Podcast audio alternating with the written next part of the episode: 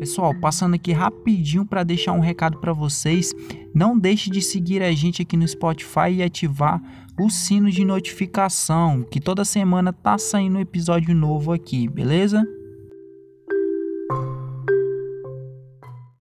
É dono do mundo hoje não quem sabe, mas quem aprende. Porque quem sabe, sabe conhecimentos obsoletos que não funcionam mais no mundo de hoje aquilo que o seu avô e o seu bisavô teve sucesso não se aplica mais ao mundo de hoje. Nós podemos um, ter um conhecimento do pescoço para cima, é um conhecimento abstrato que não leva a nada. E nós podemos ter um conhecimento que leva à competência de ação, que é isso que a vida exige da gente. Olha o que, o Alvin Toffler dizia já mais ou menos há uns 20 anos atrás. Os analfabetos do século 21 não serão aqueles que não sabem ler e nem escrever, mas aqueles que não sabem aprender, desaprender e reaprender.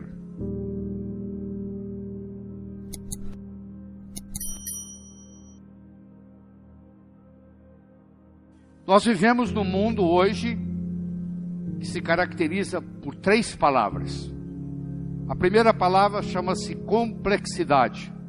É muito mais complexo viver hoje do que era 20 anos atrás. Em qualquer cidade do mundo, a complexidade como um todo aumentou. Segundo, nós vivemos num mundo veloz. Nós vivemos no mundo da velocidade da luz. Sai uma notícia, imediatamente você tem acesso a essa notícia. Isso acontece em tempo, em tempo real. E terceiro, vivemos num mundo incerto.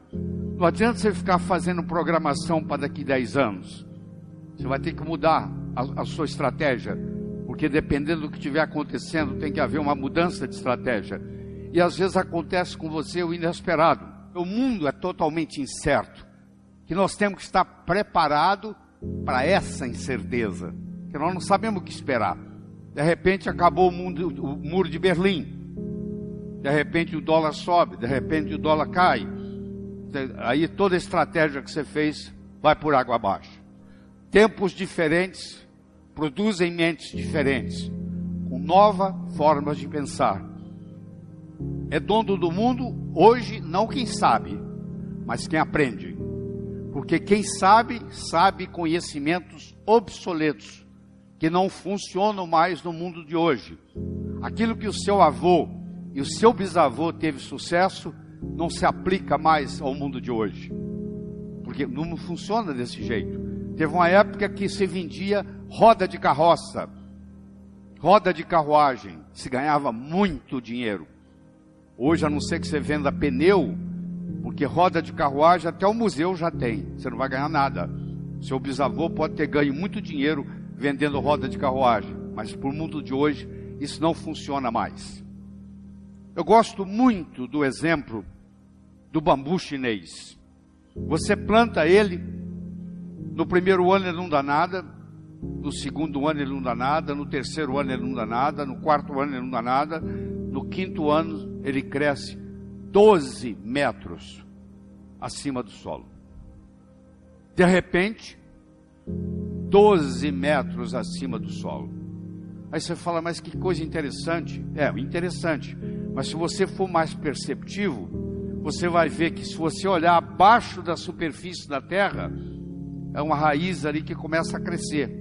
No segundo ano ele não deu nada, mas a raiz aumentou. No terceiro ano ele não deu nada, mas a raiz aumentou. No quarto ano não deu nada, mas a raiz aumentou.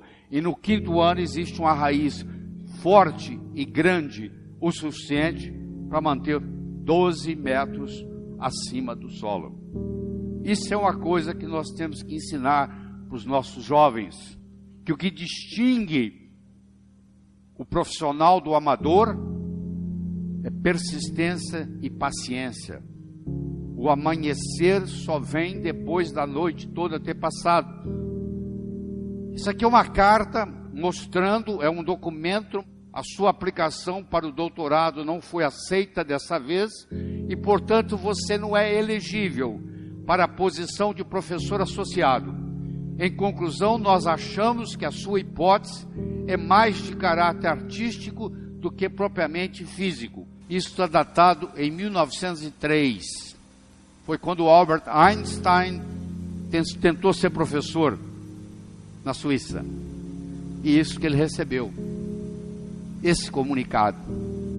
Mas com isso, Albert Einstein não desistiu. Ele continuou persistente, ele chegou a ganhar prêmio Nobel e ele é considerado pela maioria o homem mais inteligente que viveu no século XX. Se bem que tem questionamentos sobre isso, mas muita gente aceita ele como um indivíduo que fez mais diferença no século XX. E foi reprovado. Não, não se aceita o trabalho dele. Por quê? Porque os indivíduos que viviam na época dele não entendiam o que o Einstein pensava. Então nós temos que tomar muito cuidado com isso. Eu gostaria de mostrar para você o que é saber, o que é consciência de saber.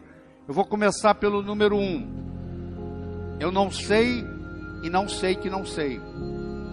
Quer dizer, eu tenho uma coisa que eu não sei fazer, mas eu não sei que eu não sei fazer essa coisa.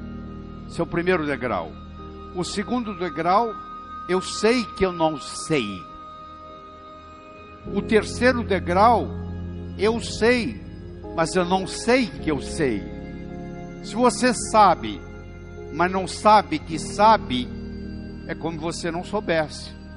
É a pessoa que com 75 anos de idade descobre que ela é uma grande pintora ou uma grande escritora e lança seu livro, primeiro livro aos 76 anos de idade.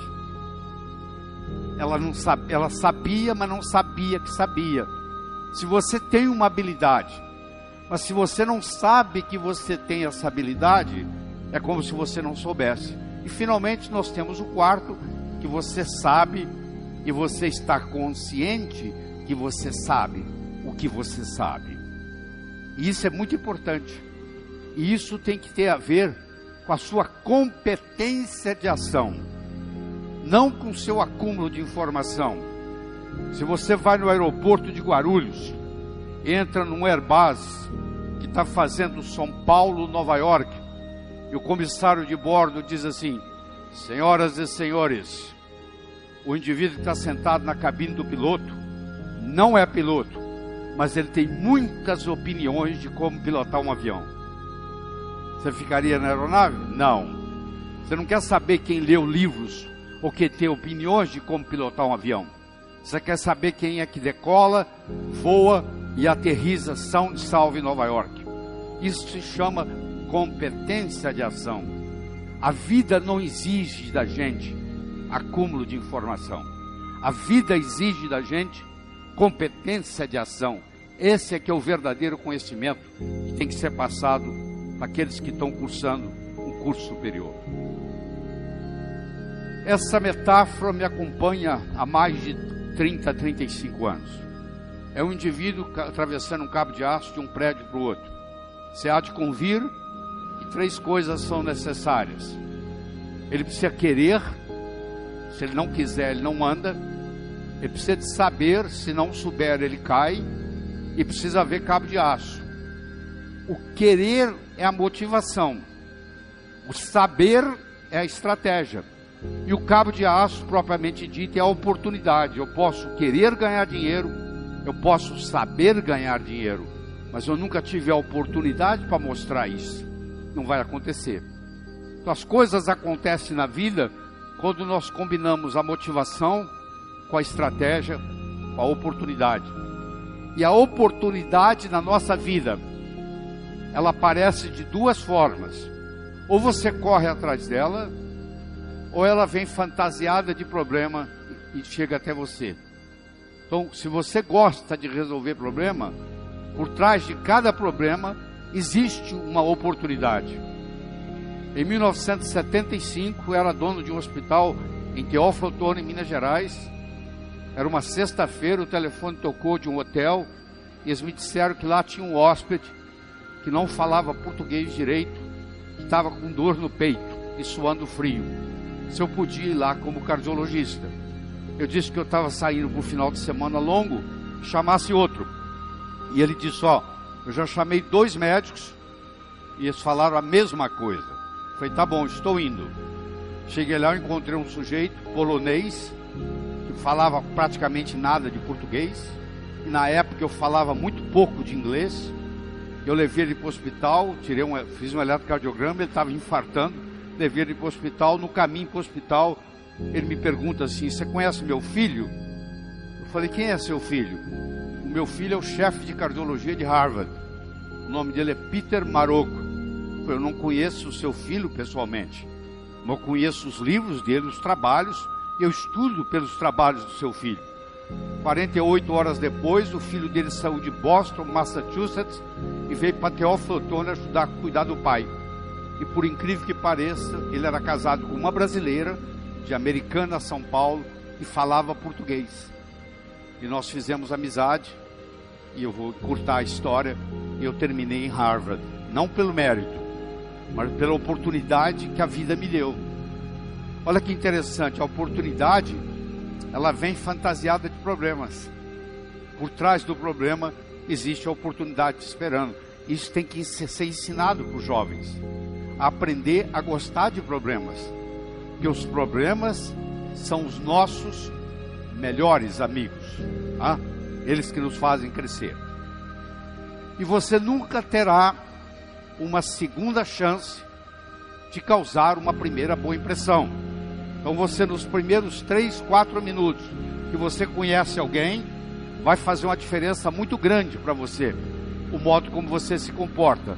Eu vou ilustrar isso aqui para vocês, mas do seguinte modo, que nós temos dois tipos de poder. Nós temos o poder posicional, que é o poder da posição que nós ocupamos. Você é general do exército. Todo mundo presta continência para você é domingo de manhã, você está de bermuda, camiseta, chinelo, você vai até a banca de jornal comprar um jornal. Ninguém sabe quem você é. A única coisa que vai se manifestar é o seu poder pessoal, que é um poder linguístico. A posição você pode perder. Você deixou de ser o CEO de uma empresa, você deixou de ser o diretor de uma escola, você deixou de ser um general do exército. Agora, o poder pessoal, você deixou de ser o capitão do o comandante do avião. Isso são poderes posicionais. São todos passageiros. Todos eles passam.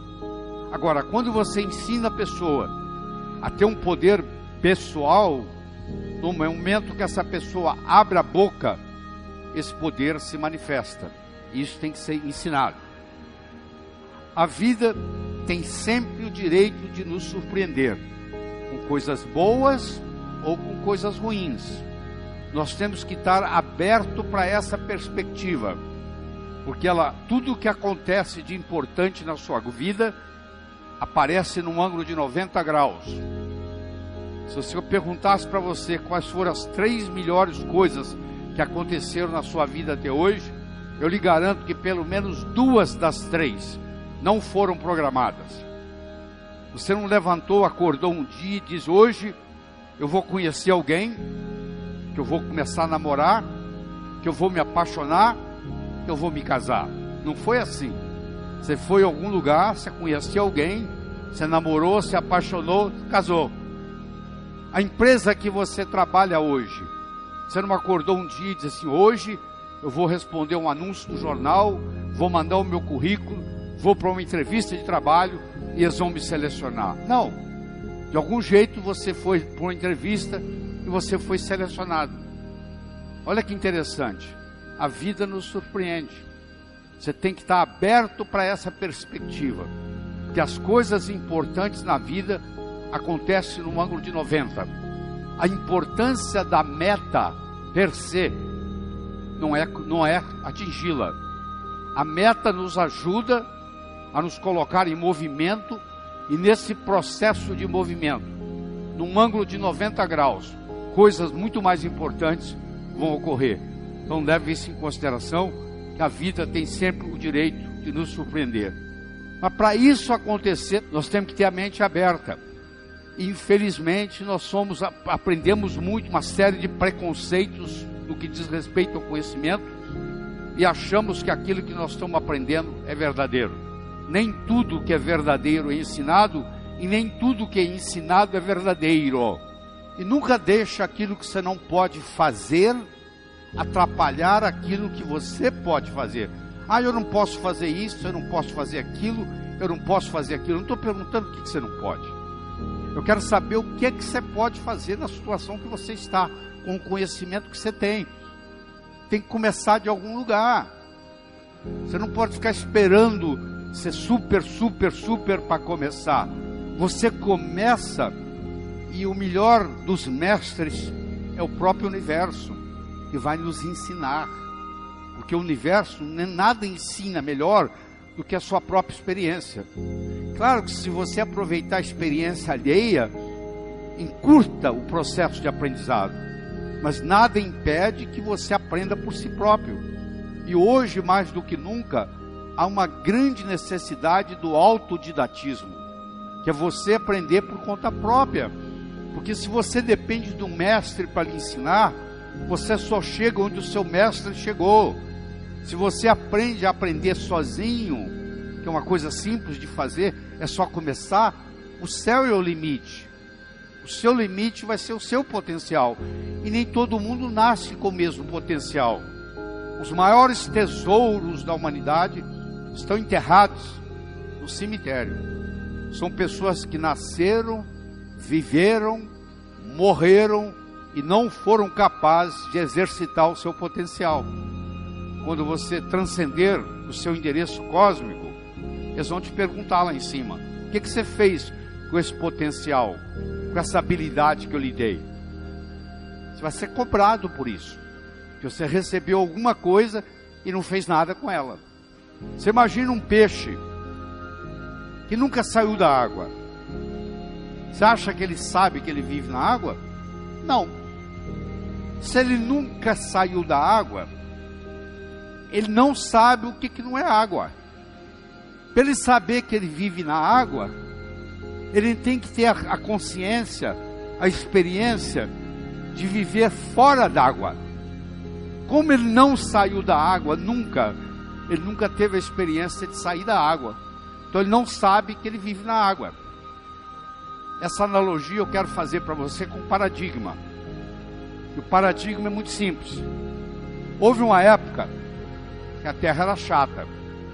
Quer dizer, acreditava-se que o navio ia viajar nos mares e que chegava uma hora que ele caía no final do mundo. Tanto é que a mulher do marinheiro ia com uma roupa para o porto, se despedia do marido. Antes de voltar para casa, ela se vestia de preto, que ela ia ficar de luto, que a maioria não voltava porque morria durante a viagem. A maioria morria, morria na realidade, de escorbuto. Mais da metade dos marinheiros morriam de escorbuto, deficiência de vitamina C. Mas muitos, o navio afundava e não voltavam. E aí acreditava-se que morreu porque caiu no final do mundo. Quando foi trazido o conceito de que o mundo era redondo, o paradigma que nós vivemos hoje, de que o mundo é redondo, quando o mundo era plano, era impossível fazer uma viagem de volta ao mundo, no mundo plano. Hoje você pode fazer uma viagem de volta ao mundo, no mundo redondo. Olha que interessante. Quando o paradigma mudou do mundo plano para o mundo redondo, as possibilidades se multiplicaram. Aquilo que é impossível na sua vida, hoje, é impossível no paradigma que você está vivendo. Se você mudar o paradigma, as possibilidades se multiplicam. Toda vez que você tiver alguma coisa que você achar que é impossível, ela é impossível no paradigma que você vive. Se você mudasse o paradigma, como aconteceu aqui, as possibilidades agora de volta ao mundo vão aparecer.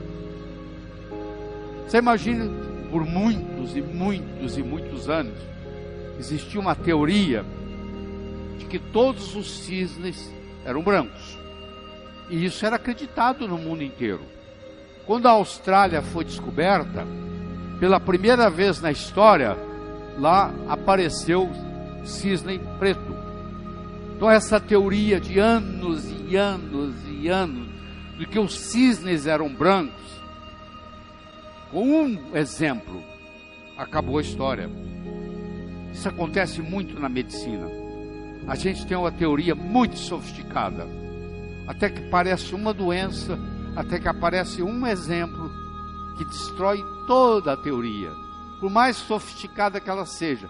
Se o exemplo encontrado não bate, aquela teoria, você vai me desculpar, ela é obsoleta. Você tem que jogar lá fora e começar a procurar outro paradigma. Se você não conhece a causa, você não consegue reproduzir o efeito. Você pode ganhar dinheiro, ficar rico, se estiver na hora certa, no lugar certo. Eu quero saber se vocês tomarem o dinheiro de vocês, se você ganha de novo. Porque pode acontecer que naquela, quem tivesse naquela hora certa, naquele lugar certo, seja você ou seja outro, ia acontecer. Para quem tivesse naquele lugar certo, na hora certa. Quero saber se vou tirar tudo que você tem, você consegue ganhar de novo. Aí você conhece o caminho das pedras. Se você não conhece a causa, você não consegue na vida reproduzir os efeitos. Então, se você está preocupado com a sua saúde, que é a maior riqueza que você tem no mundo, tem nada que pareça com isso. Eu tive a oportunidade de fazer pré e pós-operatório durante três, anos, três anos para o Dr. Michael DeBake em Houston, maior cirurgião cardíaco que o mundo já teve, e ele recebia mais de 100 pacientes por dia. Eu cuidava daqueles que falavam português e daqueles que falavam espanhol, espanhol, e eram todas pessoas multimilionárias que às vezes chegavam lá nos próprios aviões com vários seguranças e etc, doentes e vinham ver o Dr. DeBake e naquela relação médico-paciente eles diziam para mim assim, Dr. Ribeiro, eu daria tudo o que eu tenho para recuperar minha saúde. Eu daria toda a minha fortuna, toda a minha riqueza para recuperar minha saúde. E você tem a saúde, às vezes não dá valor para ela. Se você não tiver tempo para cuidar da sua saúde, um dia você vai ter que arrumar tempo para cuidar da sua doença. Se você fala assim, ó, eu sou muito ocupado, eu não tenho tempo para cuidar da minha saúde, eu falo, tudo bem, não se preocupe, um dia você vai ter que arrumar tempo para cuidar da sua doença. Vamos falar um pouco de saúde. Aquele que não tem tempo para cuidar da saúde terá que arranjar tempo para cuidar da doença.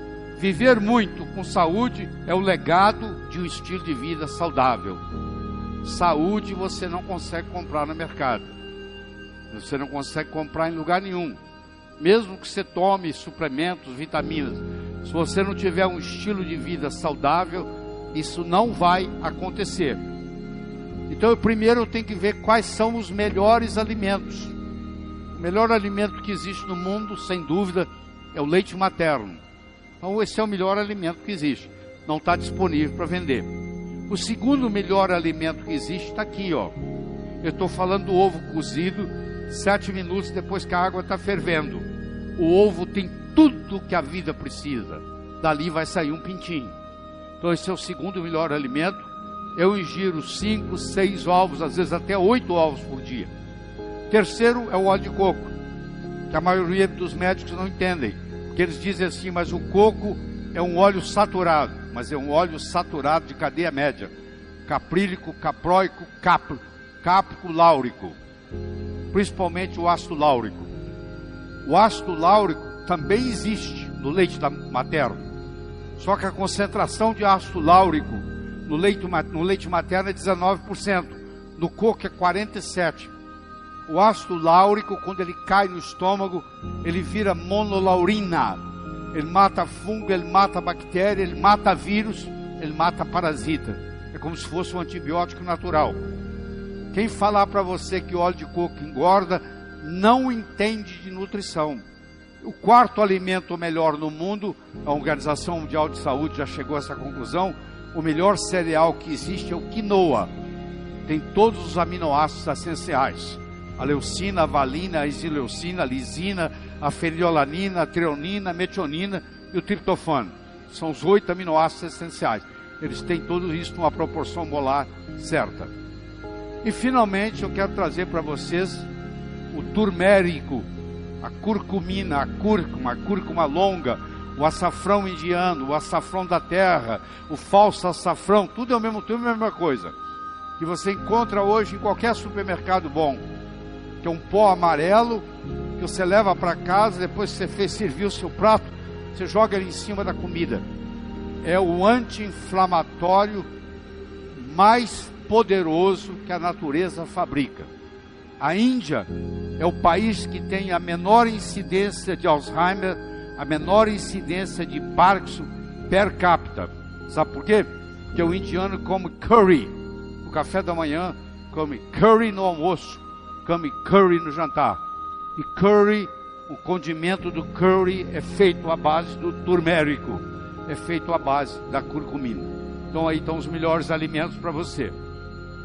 Se você falar que não existe dado científico para anti-envelhecimento, você está blasfemando. Porque é muito comum o médico dizer isso não é científico. Não, você não teve tempo de estudar. É diferente. Sol é seu amigo, você tem que mudar esse conhecimento. A sua avó, o seu avô, não tinha preocupação com o sol. Ele trabalhava no ar livre. O pescador que mora lá em, na, em Fortaleza, ele sai para pescar às 5 horas da manhã. Ele pesca o dia inteiro, 365 dias por ano, uma vida inteira. Você acha que ele usa filtro solar? Não. Isso é uma ilusão mostrada, pensando, você pensando que isso resolve alguma coisa. O filtro solar, como ele tem uma série de ingredientes químicos, que inclusive tem a ação de estrogenicidade. Eles, muitos deles funcionam como se fosse hormônio feminino, prejudicando até a masculinidade do homem. Houve uma lavagem cerebral e você deixou de aproveitar esse seu grande amigo, que é o sol, que é um dos melhores remédios que você tem. Eu não estou falando para você ficar 12 horas queimando, não. Estou falando para você tomar 15, 20 minutos de sol, de preferência ao meio-dia, que é a melhor hora de tomar sol que é o momento que você tem mais raios ultravioleta B que vão produzir o hormônio mais potente do corpo, que você chama de vitamina D3, que foi descoberta, quando descoberta, deram o nome errado, chamaram de vitamina, na realidade é um hormônio. É o hormônio esteroidal mais potente que existe no corpo, que é fabricado a partir do sol. Tá? Que o que interessa, o que interessa, o que interessa é resultado. O resto é conversa fiada. Aqui tem um indivíduo de 60 anos de idade, aqui tem um indivíduo de 60 anos de idade. Eles têm a mesma idade cronológica, mas eles têm uma idade biológica diferente. Você não pode mudar a idade cronológica, é a da certidão de nascimento. Mas você pode mudar a sua idade biológica. E o dia de começar é hoje. Quanto mais cedo você começar o processo, melhor. A Organização Mundial de Saúde mostra que você, para não ser sedentário, você tem que dar pelo menos 10 mil passos por dia. Você compra um pedômetro por 35 reais e você coloca ele na cintura quando você levanta. E quando você vai deitar, você olha nele. Se você não deu 10 mil passos naquele dia, você é sedentário. Nós não somos reféns da nossa hereditariedade. Essa é a grande verdade. Vocês estão vendo aqui um caso de uma metamorfose. Você tem aqui uma lagarta você tem aqui um casulo, você tem aqui uma borboleta. É o melhor exemplo que eu posso trazer para você. Essa lagarta, esse casulo e essa borboleta têm o mesmo genoma, têm o mesmo DNA, têm os mesmos cromossomas, têm os mesmos genes. Só que a expressão gênica mudou. E ela tem um fenótipo, fenótipo totalmente diferente. Olha que beleza isso aqui. Olha o poder que isso dá para nós na medicina.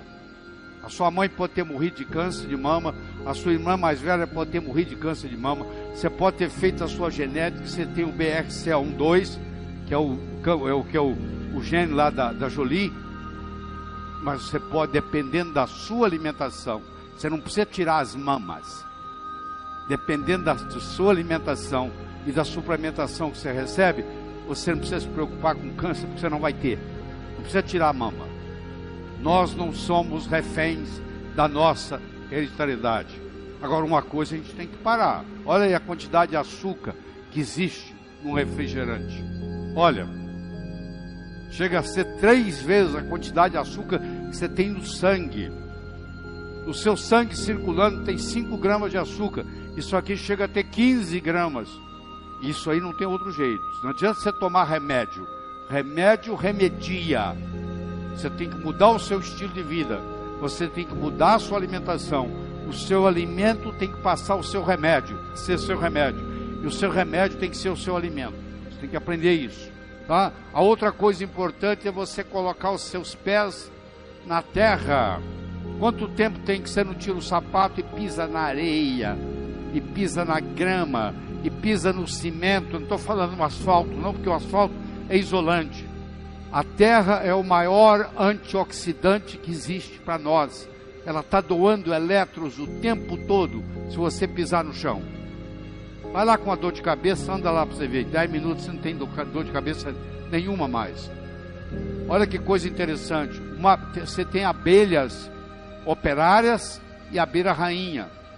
Uma abelha operária, ela vive cinco semanas. Sabe quando vive uma abelha rainha? Seis anos. A abelha rainha vive 62 vezes mais do que uma abelha operária. Elas têm o mesmo genoma. Elas são irmãs gêmeas. Sabe qual a diferença? A abelha operária recebe geleia real por poucos dias. A abelha rainha só é alimentada de geleia real. Olha a diferença que faz a diferença. Isso aqui é um exemplo para você. A importância da sua alimentação correta. Eu não estou dizendo que a geleia real vai fazer isso para você.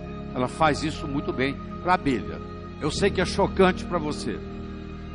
Você aprendeu até hoje que colesterol é gordura.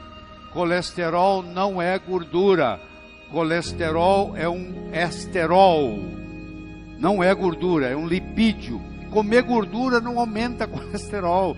O que aumenta colesterol é açúcar, é carboidrato. Colesterol é feito de carboidrato no fígado.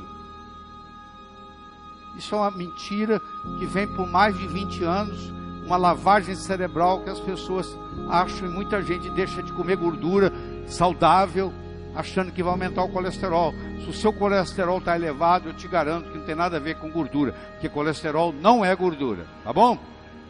Quais são as suas crenças que não estão trazendo resultado desejável? Porque se eu uso óculos azuis, eu vou chegar aqui e vou achar que esse mundo aqui todo é azul. Se eu usar óculos vermelhos, eu vou achar que é vermelho. Eu interpreto a minha realidade pela minha experiência. Toda realidade é subjetiva.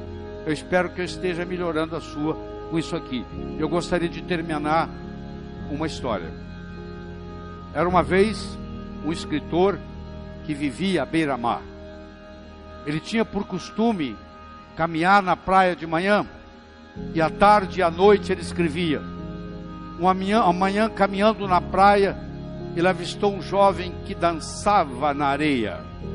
Aquilo despertou a curiosidade dele ele se aproximou e perguntou para o jovem: O que, é que você está fazendo, jovem? Está dançando? Ele falou: Não, eu estou jogando estrelas do mar de volta na, ao oceano. A maré está baixa, o sol está quente e essas estrelas do mar estão morrendo desidratadas na, na areia. Eu estou jogando-as de volta ao oceano. O escritor olhou para o jovem e disse: Será que você não entende, jovem? Existem centenas e centenas e centenas de quilômetros de praia Existem centenas de milhares de estrelas do mar na areia. Você jogar uma ou outra de volta ao oceano não vai fazer nenhuma diferença no total. O jovem foi lá, pegou uma estrela do mar, jogou no oceano, olhou para o escritor e disse: Para essa eu fiz diferença. O escritor foi para casa. Naquela tarde ele não conseguiu escrever. Naquela noite ele não conseguiu dormir. Na manhã seguinte, ele se juntou ao jovem e os dois juntos começaram a jogar estrelas do mar de volta ao oceano. Eu não sei qual o impacto que essa nossa conversa vai ter em você, mas eu vou dizer uma coisa: se fizer diferença para um de vocês, eu já me dou por satisfeito. Muito obrigado.